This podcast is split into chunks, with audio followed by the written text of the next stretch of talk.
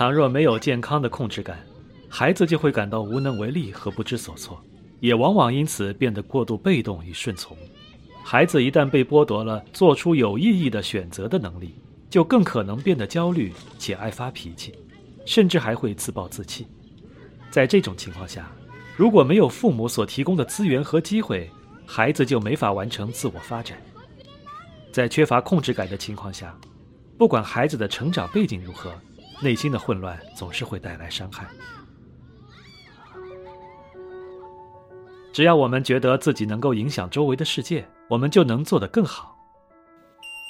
这很好的解释了，在日常生活中，就算大多数电梯的关门按钮其实不起作用，我们也总是喜欢一直按。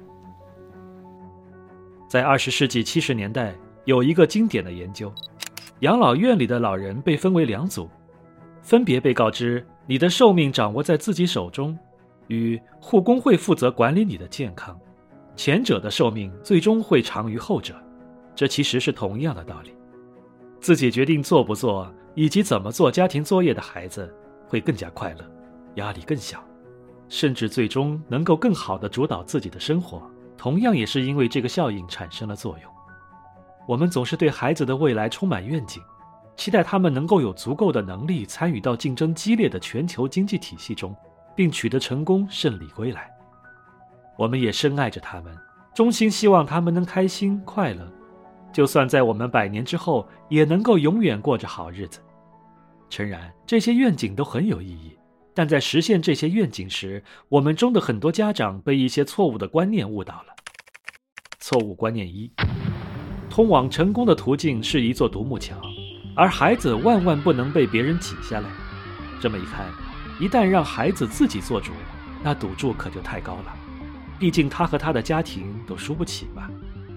这种观点基于一种对成功的稀缺性假设，而年轻人想要成功，就要不惜一切代价，始终保持自身的竞争力。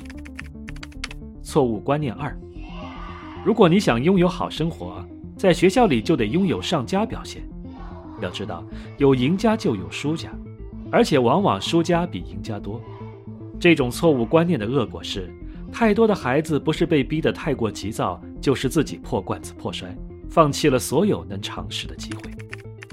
错误观念三：催得越紧，逼得越狠，我们的孩子就越能成功，长大后就越有出息。